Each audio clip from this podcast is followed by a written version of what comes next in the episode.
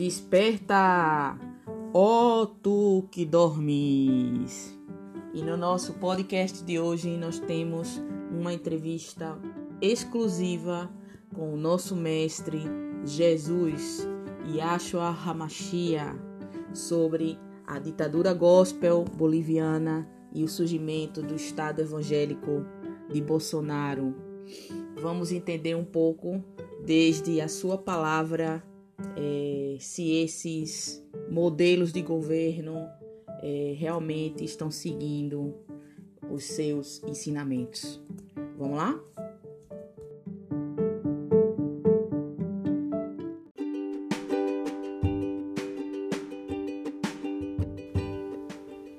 Mestre, recentemente uma senhora política da Bolívia encabeçou um golpe de Estado nesse país e disse que agora a Bíblia ia voltar para o centro do governo. Muitos jornais noticiam a emergência de uma ditadura gospel na Bolívia. O que o senhor tem a dizer sobre isso? Vós sois, eu sou de cima. Vós sois desse mundo. Eu não sou desse mundo. Por isso que eu disse que morrereis nos vossos pecados, porque se não creis que eu sou, morrereis nos vossos pecados.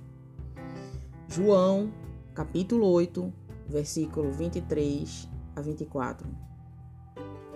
Mestre, estes políticos reivindicam-se como teus seguidores. Inclusive no Brasil também está crescendo um forte movimento pró-Estado evangélico que é uma espécie de ordem política baseada nos teus ensinamentos. Será que eles compreenderam bem a tua direção? Meu reino não é desse mundo.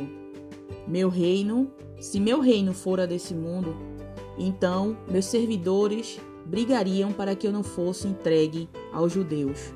Mas agora meu reino não é daqui. Pilato então disse: Assim que tu eres rei, e Jesus respondeu: Tu dizes que eu sou rei. Para isto eu nasci, e para isto eu vim ao mundo, para dar testemunho da verdade. Todo o que é da verdade escuta a minha voz.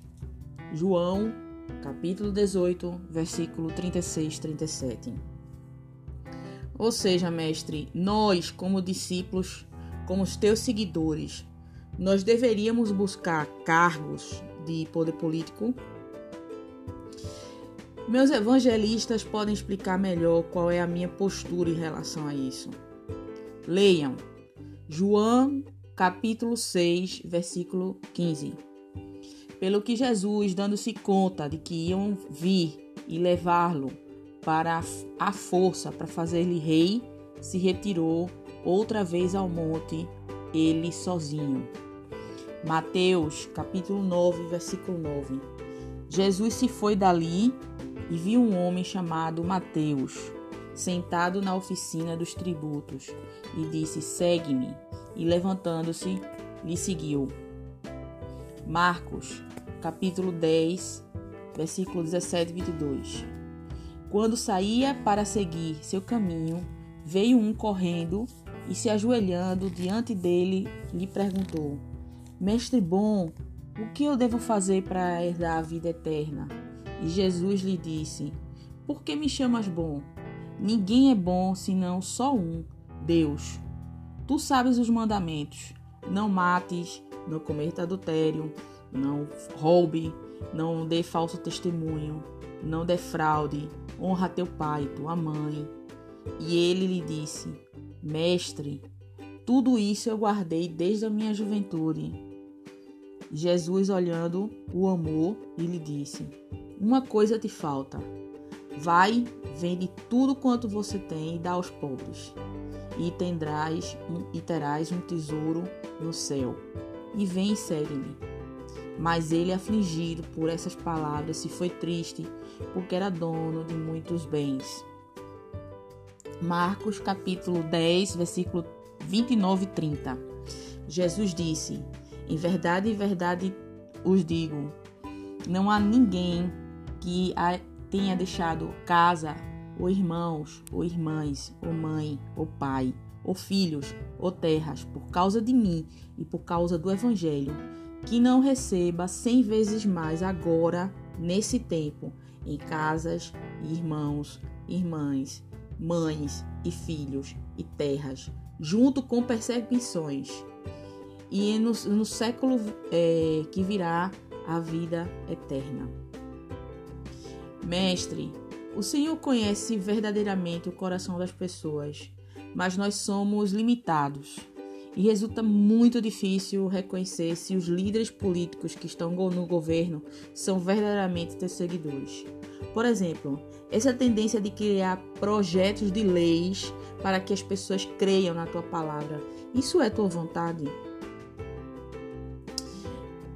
Vá e olhe que eu os envio como cordeiros no meio de lobos. Não leves bolsa, nem carteira, nem sandália, e não salu, não cumprimente ninguém pelo caminho.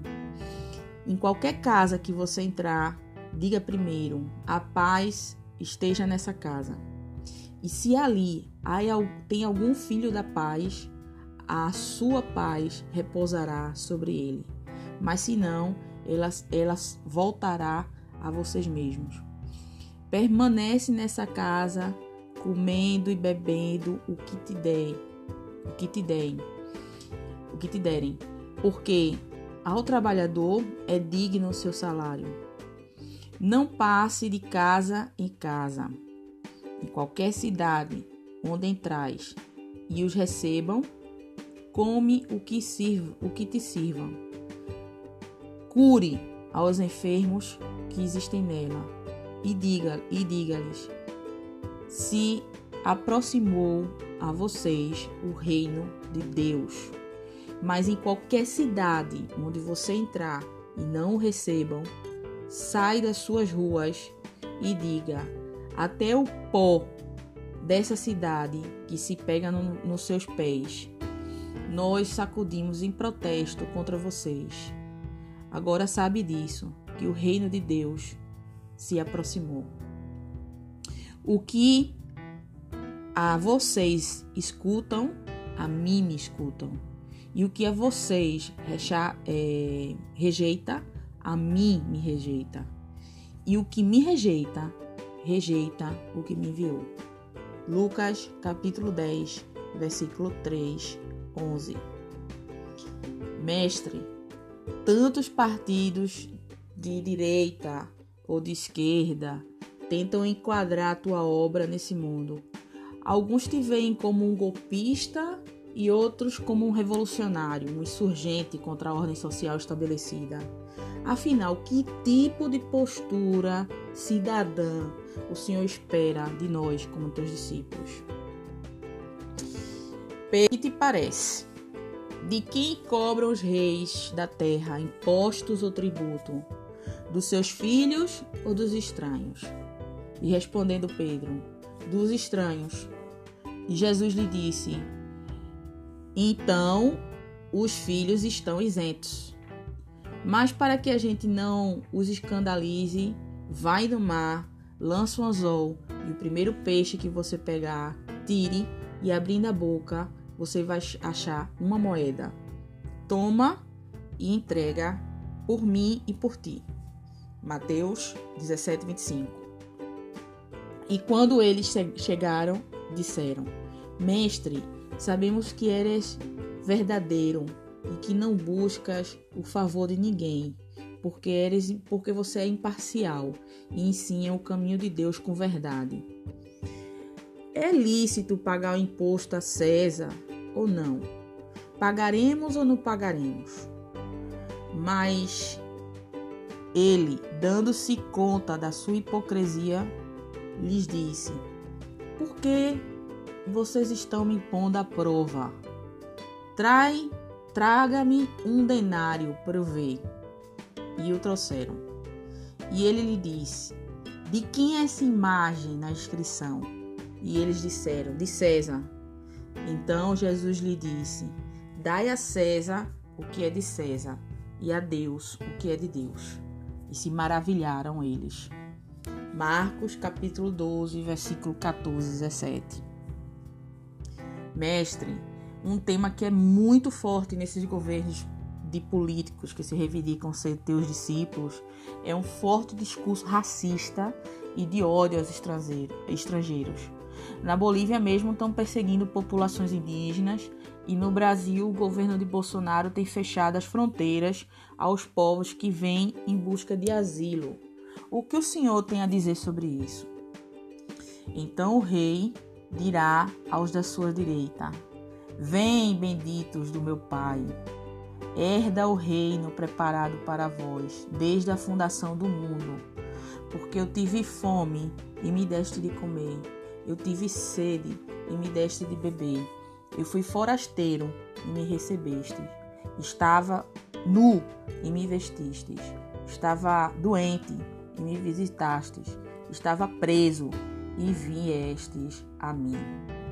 Então os justos lhe responderam, dizendo: Senhor, quando te vimos faminto e te demos de comer, sedento e te demos de beber, quando te vimos, te vimos como forasteiro e te recebemos, e te recebemos, ou nu e te vestimos, e quando te, vi, te vimos doente ou preso e viemos a ti, e respondendo o rei, lhes dirá: Em verdade, eu os digo que quanto o fizestes a um desses irmãos meus, ainda dos mais pequenos, a mim o fizestes.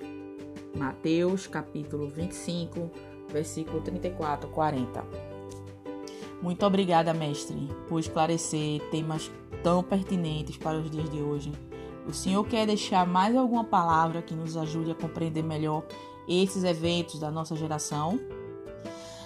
Quem crê em mim, não em mim, mas naquele me enviou.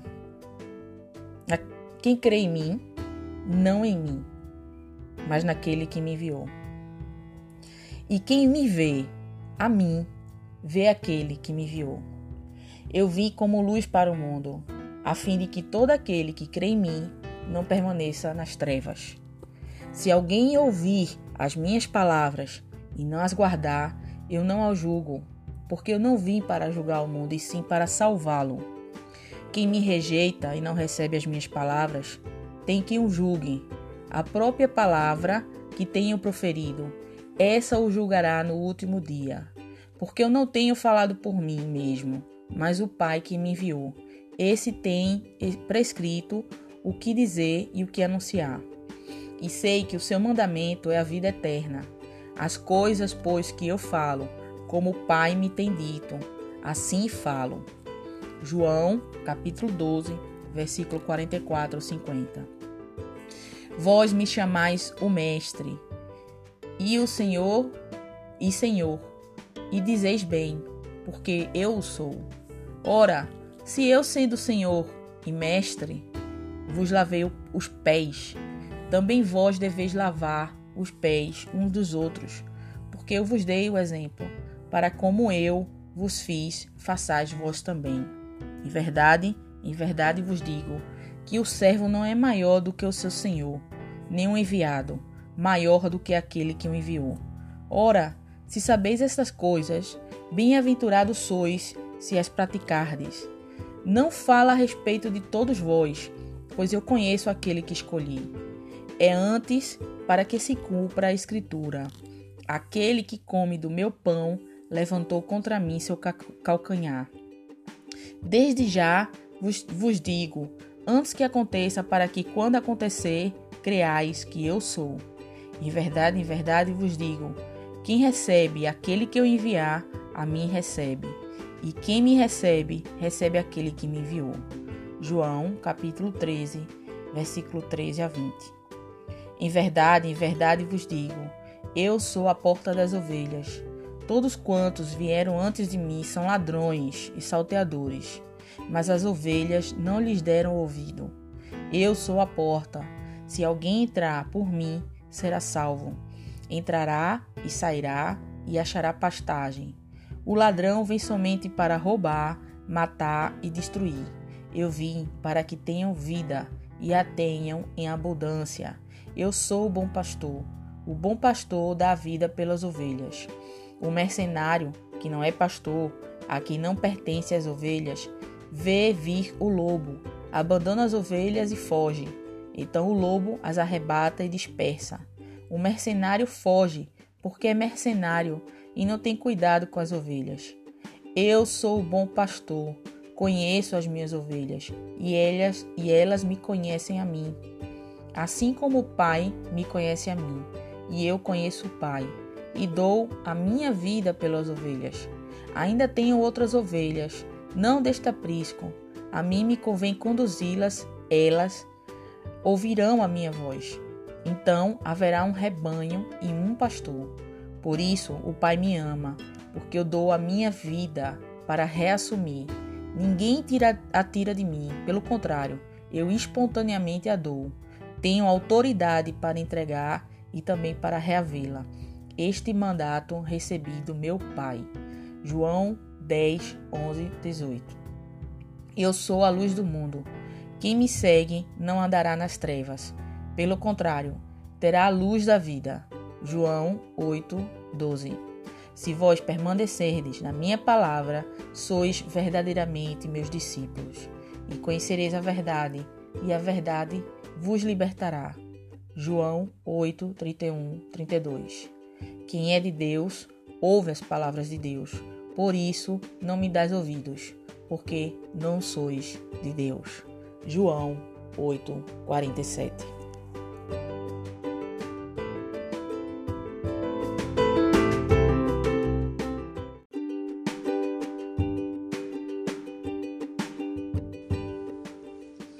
Então, pessoal, é, eu fiz essa brincadeira, né, de fazer uma entrevista com Jesus, é, com a intenção mesmo de compartilhar é, a palavra né, de Jesus, os ensinamentos de Jesus, para que as pessoas pudessem ter minima, um mínimo de discernimento para analisar é, o contexto político, né, e as representações é, do nosso mestre desde o princípio dos tempos, né?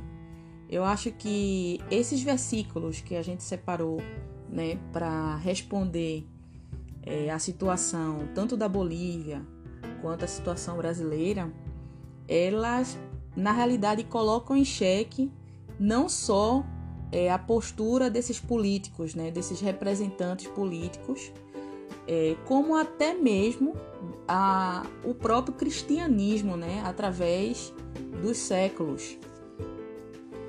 No livro do profeta Oséias, né, no capítulo 4, versículo 6, diz assim: O meu povo está sendo destruído porque lhe falta o conhecimento.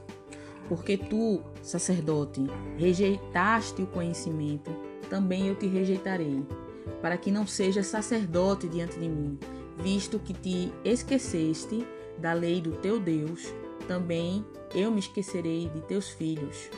Quanto mais estes se multiplicaram, tanto mais contra mim pecaram. Eu mudarei a sua honra em vergonha. Alimentam-se do pecado do meu povo, e a maldade dele tem desejo ardente. Por isso, como é o povo, assim é o sacerdote castigá-lo-ei pelo seu procedimento e lhe darei o pago das suas obras. Comerão, mas não se fartarão, entregar-se-ão à sensualidade, mas não se multiplicarão, porque ao Senhor deixaram de adorar. Ou seja, é, o que a gente vê é que as pessoas não leem a Bíblia, né? As pessoas é, primeiro seguem cegamente aos pastores, né, aos líderes e não buscam a Deus diretamente na palavra.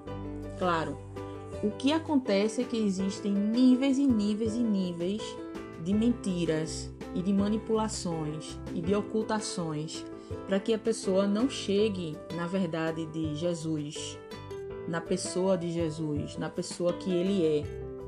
E por isso, claro, como Jesus ele é a porta, né? Ele é a porta da salvação. e esse mundo é governado por Satanás, né? As instituições políticas são instituições de Satanás, né? Então, existe toda uma manipulação a nível espiritual para que as pessoas não possam acessar a porta verdadeira, o caminho verdadeiro, para que as pessoas não possam acessar Jesus.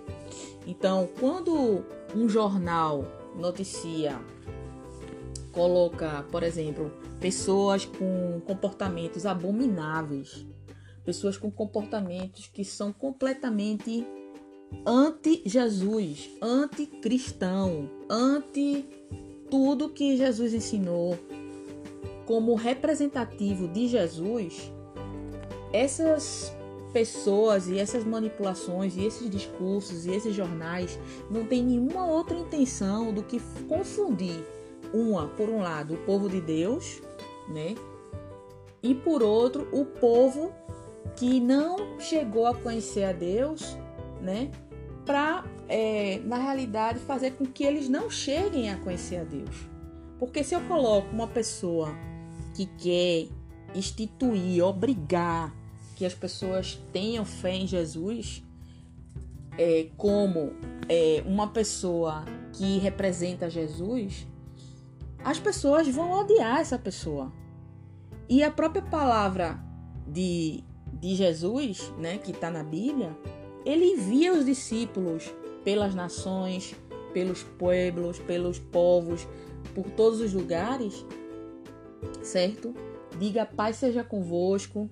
Se a pessoa for de paz, ela recebe a paz. Se ela não, se ela não for de paz, a paz volta para você. E aí você predica. Se as pessoas te escutarem, é ótimo. Se elas não te escutarem, Tchau, vá embora e sacuda até o pó que tá, tá, tá no, no seu sapato. Você sacode assim, ó, em protesto. Veja, veja qual foi o protesto que Jesus é, é, propôs. Sacudir o pó do chinelo. Certo? Sacudir o pó do chinelo da cidade e ir-se embora. e o que, que a história fez, né? A história das instituições. Se a pessoa não aceitar Jesus, vai para fogueira. Se a, pe a pessoa não aceitar Jesus, vai para guilhotina. Se a pessoa não aceitar Jesus, é, vamos matar, vamos, é, né? E, e isso não é, isso não é bíblico. Isso não é bíblico. Isso não tem nada a ver com a Bíblia, né? Só que as pessoas perecem, né? Cometem esses pecados gravíssimos, né, em relação à palavra, pecam contra Deus por falta de conhecimento, né? Porque está escrito na palavra. O que que te impede, irmão, de abrir a Bíblia e ler o que é que Jesus está dizendo? O que é que Jesus está pregando? O que que te impede? Nada. Se é falta de hábito de leitura, vamos vencer esse hábito, vamos orar para vencer esse hábito e estar tá constantemente desenvolvendo o hábito de estar tá na palavra, porque a palavra é o nosso alimento. A palavra é o nosso oxigênio, é a nossa água, é o nosso pão diário. Se o problema é porque você tem dificuldade de compreender, peça sabedoria, está escrito na palavra. Deus dá indistintamente, abundantemente a todos que desejam sabedoria. Peça a Deus, Senhor, me dá sabedoria para eu entender a tua palavra. Que Deus te dá. Me dá sabedoria para eu interpretar a tua palavra. Me dá sabedoria para que eu possa entender a tua vontade entender os teus ensinamentos, como botar em prática os teus ensinamentos. Agora, se o outro problema do irmão é porque não sabe ler, não sabe ler, o irmão não sabe ler. Então, irmão, vamos procurar uma é, instituição de alfabetização para começar a ler. Para começar a ler é, os outros irmãos vamos fazer grupos de alfabetização para que os irmãos possam ter acesso à leitura. Porque se o irmão ele não tem acesso à leitura da palavra, ele é, ele é um escravo, ele não é livre. Ele não é livre. Porque hoje em dia a gente não pode confiar. A gente não pode confiar somente é, na pregação da palavra de outros irmãos, na interpretação de outros irmãos. Por toda a manipulação que vem sendo feita ao longo dos séculos. A gente precisa dar essa autonomia, essa liberdade de que os irmãos possam ler diretamente a palavra. Porque está escrito em João, primeira carta de João. Vocês não têm necessidade de, de que ninguém ensine nada a vocês. Porque a intenção de Jesus é colocar o Espírito Santo, enviar um consolador para a gente e enviar o Espírito Santo é justamente essa: é de que o Espírito Santo esteja constantemente dentro de você, relembrando todos os ensinamentos. É o, é o Espírito Santo que convence a pessoa do pecado, da verdade e do juízo. E ele convence como? Ele vai te fazendo recordar a palavra de Jesus. E quando você entra em contato com a palavra e pode ler, o Espírito Santo te faz recordar qual é o, o, segredo, o segredo, não, a interpretação original, qual é o sentido original do que Jesus está querendo dizer ali. Mas a gente tem que ter bastante cuidado, tanto para não dar ouvido a homens que não confessam a Jesus como ele é, como cuidado com espíritos vozes de espíritos enganadores que não, que não confessam a Jesus Cristo. Também está na carta de João. Que a gente tem que ter cuidado. Que a gente tem que provar os espíritos. Que diz que é de Jesus e não é. E aí eu não estou me referindo a espíritos do ponto de vista do espiritismo, de que a gente tem que estar tá conversando com mortos. Não. É se o Espírito Santo que está falando com você é o Espírito Santo de Deus. Ou se é algum demônio que está tentando é, atrapalhar um pouco o teu caminho, as tuas ideias. Então, como a gente pode provar esse espírito? Se ele confessa Jesus. E o que é confessar Jesus? É revelar as coisas tal qual Jesus a ensinado.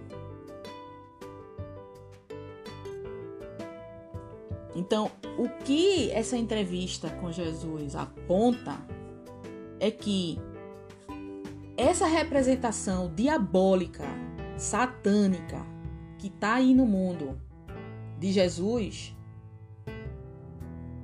ela tem que ser desmascarada. Porque ela não tem nada a ver com Jesus. Não tem nada a ver com Jesus. Jesus não é racista. Uma das condições para você entrar no, no reino dos céus é que você acolha o estrangeiro. Por que, que o estrangeiro é tão importante para Jesus ao ponto de ser mencionado como uma condição para que um discípulo, para que uma pessoa entre no reino dos céus? Por quê? Porque o povo de Deus foi escravo no Egito. Porque o povo de Deus foi estrangeiro no Egito. E porque o povo de Deus é estrangeiro no mundo, o povo de Deus não tem terra, não. O povo de Deus não tem nacionalidade, não. O povo de Deus é estrangeiro em todo lugar desse mundo. Primeiro, porque o povo de Deus não tem um território definido. Esse Estado de Israel aí, a gente pode conversar depois sobre isso, não é um Estado do ponto de vista legal e não é um Estado do ponto de vista religioso, porque Deus não deu um território para o seu povo. Ele deu um mundo para o povo. Ide por todas as nações e predicai as boas novas, porque vós sois a luz do mundo.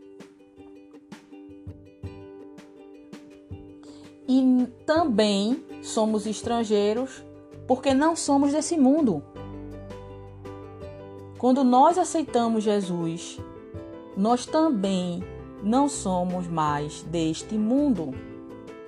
E, portanto, somos estrangeiros nesse mundo. Então, como uma pessoa que é um político, um líder, diz que ah, vamos proteger o país contra os estrangeiros, a casa, não sei o quê. Ah, vamos matar os índios, ah, vamos matar aquele que é diferente, porque como essa pessoa pode reivindicar o nome de Jesus, o discipulado de Jesus, quando vai totalmente em contra aos ensinamentos de Jesus, que diz que quando você cuida desses pequenos, porque ele sabe que o estrangeiro é frágil, está em condição de vulnerabilidade, porque está longe do seu povo, da sua terra. Quando você cuida desses pequenos, é de mim que você cuida. Então, como um líder político pode dizer: Eu sigo Jesus e pega os pequenos e expulsa do seu país? Então, isso é falta de de discernimento, irmãos. Isso é falta de discernimento, é falta de leitura da palavra. É falta de leitura da palavra. Aí os irmãos vão, ah, porque veja como ele é de Jesus. E começa a odiar também os outros. Qual vai ser o seu destino, irmão? A morte, irmão. A morte. porque você está negando o ensinamento do seu mestre. O seu mestre diz para você amar os estrangeiros. O seu mestre diz para você cuidar das pessoas que estão na prisão. O seu mestre diz para vestir as, roupas, as pessoas que estão nuas. O seu mestre diz para dar, dar água para as pessoas beberem, dar comida para as pessoas comerem. O seu mestre diz para lavar os pés das outras pessoas. É isso que o teu mestre ensina. O teu mestre ensina a respeitar a liberdade de decisão das pessoas se vão aceitar ou não a tua palavra, se vão aceitar ou não a Deus. Porque o Pai já disse que todos os joelhos do mundo vão se dobrar diante dele. Independente da gente pregar, não pregar e as pessoas recusarem, todos os joelhos do mundo vão se dobrar diante dele. Nós apenas estamos regando para outros que, que virão para cegar. Ou seja, essa obra essa postura que ele pede. Vá ali, pregue. Não aceitou, vá-se embora. Mas não pare de pregar. Porque depois ele vai mandar outro que vai pregar. Depois ele vai mandar outro contexto que vai pregar. Depois ele vai mandar uma situação que vai pregar. Depois ele vai mandar um. Sabe? É paciência. É paciência. A construção do reino de Deus é baseada na paciência infinita, que é a expressão pura do amor mais elevado de Deus. Então eu penso que essa entrevista deu uma base, deu uma provoca, provocadinha assim, uma provocação para a gente ir buscar na palavra e ver quem são os verdadeiros discípulos. E denunciar esse projeto de cristofobia. Porque o que esses representantes estão fazendo é aumentar a cristofobia, o ódio a Cristo. No mundo. Tá bom? Então tá. A gente se fala.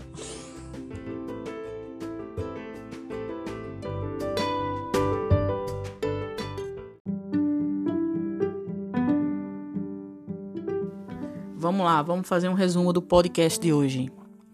Nessa entrevista com Jesus fica bastante claro que as representações políticas que observamos tanto no estado da Bolívia como no Brasil contradizem completamente os ensinamentos e tratam-se de uma estratégia do inimigo para produzir a cristofobia e impedir a oportunidade de salvação trazida pela fé na obra de Jesus, Yahshua HaMashiach. A palavra nos ensina que o povo de Deus morre por falta de conhecimento e é preciso estar sempre buscando a palavra e a resposta para os desafios que se apresentam atualmente no mundo. O nosso mestre nos ensina que devemos amar os pequeninos e que nós somos estrangeiros nesse mundo. Portanto, irmãos, fiquemos alerta e nos mantenhamos vivos e espertos na palavra do nosso mestre. Tchau!